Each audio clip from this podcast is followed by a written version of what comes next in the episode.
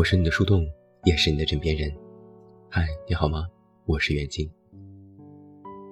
前不久和我一个好久不见的姐姐见面，想象当中本来应该是相谈甚欢的场面，结果我一句话就僵住了全场。我俩刚坐下不久，我就不知好歹打趣地问她：“你那个粘人精老公呢？怎么没跟来？”这也实在是不能怨我呀，各位，因为自从她结婚后，每一次朋友见面，她老公都要跟着。印象当中是个温和的男人，也不太说话，还张罗着给我们买单。姐淡淡的一笑，离了。我很惊讶，啥时候的事儿啊？姐说，去年，谁也没说，悄悄离了。后来他就聊起了别的，我全程察言观色，小心翼翼。姐估计也看出了我的谨慎，笑着问我：“干嘛呀你？”我陪笑着说：“那你现在好吗？”姐一挑眉，一摊手：“好啊，我好的很。”那天我们也再没有聊起什么关于婚姻的话题，是在之后几次。断断续续的微信聊天里，他在和我说起这档子事。按照他的话说，离婚本身没什么大不了的，都二零二三年了，孩子也长大去外地读书了，离个婚又不是什么大事。但他也是离了之后才知道，原来离婚事情不大，但非常麻烦。麻烦的地方在于，你要重新找回自己。想来我和姐已经认识有十几年了，当年她是我的编辑，自己的小事业也做得风生水起。然后她结婚，紧接着生孩子，辞掉了工作，又找了新工作，兜兜转转一圈。好像就是从她婚后几年，我俩见面的次数越来越少。从她有了孩子之后，我俩就再没有见过。偶尔微信上沟通什么事情，也是有一搭没一搭。他的朋友圈更新也停在了两年之前。一问起来就是忙，不是忙着顾家，就是忙着顾孩子。他说，自从有了家庭，慢慢的就把所有的重心都放在了老公和孩子的身上，渐渐的就不怎么考虑自己了。当然，这也没有什么错。人之常情，做一个好妻子、好母亲，也是他的愿望。但发现不对劲，恰恰是在离婚之后。本来只是性格不合，没什么感情了，双方协议和平离婚。等到真的重新开始过一个人的日子时，他突然发现自己什么都不会了，像是失重。之前已经习惯了把所有的重心都放在家庭上，优先考虑别人，现在却要一点点的擦去这些痕迹，把已经养成多年的行为习惯和思维逻辑，重新扭转回单身的状态。一开始真的是习惯不了。这是一场关于心灵和身体，甚至是肌肉记忆的重塑。这个过程其实是不容易的。人至中年，把一个人的痕迹完全的从自己身上剔除掉，然后把自己摆回到首要的位置，还要习惯性的对抗在婚姻当中的意识，明白的唤醒曾经的独立性。他坦言，其实是有一点害怕的，怕自己年纪大了应付不来。但很有趣的是。于他而言，这种意识的改变，不是一点一滴的，而是一次突变。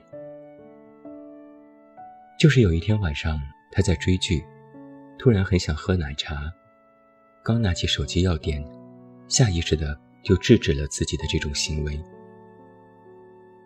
因为按照以前啊，想喝杯奶茶，老公会说，大晚上喝甜的不健康，孩子看到了也想喝，孩子喝了也不健康。然后自己呢也就不喝了。但这一次，这个念头刚冒出来，他就笑了，问自己：“这是在干嘛呀？”然后那天，他像是报复性的一样，给自己点了奶茶，点了必胜客的外卖，点了提拉米苏，狠狠吃了一顿。然后又追剧追到半夜，第二天睡到了中午。一觉醒来，拉开窗帘，天光大亮。他描述到这里的时候问我：“你能懂我的这种感受吗？”我说：“我懂。”就像是曾经暗沉的心都透亮了。他说：“对，就是那种没人烦我的感觉，我又重新一个人的感觉，真的很棒。”我莫名的想起来网上的一句调侃：“老公跑了，孩子大了，我的快乐又回来了。”我其实特别能够理解我这位姐姐的状态和感受。这让我想起来，我春天的时候去厦门出差，见到的另外一个朋友。他也已经结婚了，有两个可爱的孩子。我俩聊起的时候，他满满的对家庭和孩子的爱，让人羡慕。只是私下里喝酒，酒过三巡，不胜酒力的他，大着舌头，流着眼泪，也说自己的压力，快要让自己喘不过气来了。他告诉我，其实现在自己很难入睡，也不想去看医生，就每天晚上喝酒，喝得晕晕乎乎再躺下，才能睡得好一些。我这才意识到的一点是，感觉幸福和感觉压力，其实并不是矛盾的，而是并存的。幸福也是幸福的，有一个顾家的老公，有两个可爱的孩子。自己也有一份不错的工作，日子过得有滋有味，算是人生赢家。压力也是有压力的，每天的生活都是无缝衔接，照顾家庭，照顾孩子，打理家里的琐事，应付工作上的种种，时刻感觉头皮发麻。于是我才能够见到这样的状态：当着孩子的面，朋友温柔体贴。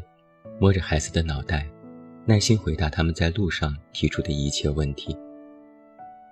转眼，孩子跑到爸爸那里去炫耀自己新的皮鞋，朋友马上瘫倒在椅子上，翻着白眼说：“可算哄走了，让他爸待一会儿。”哎呦妈呀，我歇一歇。我笑着推推他说：“你辛苦了。”他说：“我现在最大的愿望。”就是赶紧找个时间自己一个人待一会儿，哪怕一会儿会儿都行。人处于生活当中，往往都是无缝的，尤其是在亲密关系当中，这也是可预见的、没有办法的事。两个人生活，注定就没有了个人空间，甚至会一再的压榨个体，去满足关系的稳定和延续。那就算是一个人生活，也要整天面对同事、领导和其他乱七八糟的人，也要做很多事，说很多话，也是疲倦。所以，我们总是觉得活得很累，就是因为在这些无缝的空间里，你没有了自己。你有的，是你想维系的关系，你的爱人，你的孩子，你的家庭，你的工作。你的薪资，你的前途，还有你所考虑的未来，这里面看似什么都有了，就是唯独没有自己，没有当下的自己。那想要重新找回一点点快乐，其实就相当于是找回一点点自己，就是在无缝的生活和关系里，必须硬生生的给自己扯出一点空间来。我还记得在网上当年被吐槽的一件事情是，一个男人下班后宁愿坐在车里抽烟，也不想第一时间回家。人们站在性别角度疯狂批判，把男性作为婚姻受益方，把所有生活的琐碎都推给了女人。但如果换一个角度去看，不管是男人还是女人，如果是坐在车里也不愿意先回家，其实也不是甩锅，只不过可能是想缓一缓，留点空间给自己罢了。而且，我觉得非常有必要的是，一个天生具有母性和奉献精神的女性，更应该着重加强和培养自己的这种有缝隙意识。在电影版的《欲望都市》里，有过这么一个重点情节：男女主人公相恋多年，经过无数风雨，终于走入了婚姻的殿堂。可婚后的生活，并非是一直甜蜜。女主发现男主其实也有许多自己无法忍受的地方，比如男主高压工作了一天，回到家只想舒舒服服地躺在床上看电视，但女主却要拉着他去参加派对。比如女主渴望了许久的生日礼物，以为会是一枚漂亮的戒指，男主却在床头安了一台电视，这样就可以躺着看黑白电影。一点一滴的各种矛盾积少成多，一发不可收拾，差点离婚。而他们最终解决的办法是，把女主的小公寓作为了生活的有缝空间。谁愿意在婚姻之余喘口气，就去小住几天。一开始，其他几位闺蜜都表达了不解，认为这是一种背叛。但后来发现真相。一个人待在公寓里看杂志、喝香槟，无所事事，美滋滋。也正是应了中国的那句老话：“小别胜新婚。”这里面其实就是生活的缝隙，给我们带来的喘息的机会，也是在告诉我们，哪怕再亲密的关系，也需要一定的边界。最后说回我们今天文章的题目：“没人烦我就是快乐。”我无比赞同这句话。我就是这样的一个人。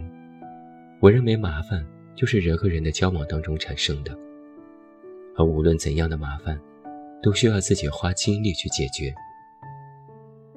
如果有一天，我和很多人交流工作，和一些朋友聊天，哪怕当下是开心和愉悦的。到了晚上，我都会觉得有点累，感觉自己要没电了。但如果有一天，一整天我的手机都没有响起，谁也没有找我，也没人打扰我，我一个人在家里无所事事，这儿窝窝那儿呆呆，我都会自得其乐，觉得很平静，很安心。没有朋友，没有同事，没有领导。没有父母，没有任何人，在当下的那一刻，全然的拥有自己，看到自己，拥抱自己。而我想对你说的是，生而为人，我们的确不可能时时刻刻都待在洞穴里面不出去，但要学会在无缝的生活里，给自己一点空间。不去看别人的纷繁复杂，专注自己的感受，务必让自己活得真实而丰富。不管处于怎样的人生阶段，不管和谁走入亲密关系，都势必要拥有一个独立的自我，划分好边界，让自己真真实实的存在于某段关系当中，不要迷失，也要找到属于自己内心的安宁。欢喜地迎接别人的到来，也自然而然地目送他人的离去。不卑不亢，不贪不嗔，不痴不念，不欺不气。在热闹的世界里，守住自己的冷清。我是你的树洞，也是你的枕边人。关注公众微信。远近找到我，我是袁静，晚安。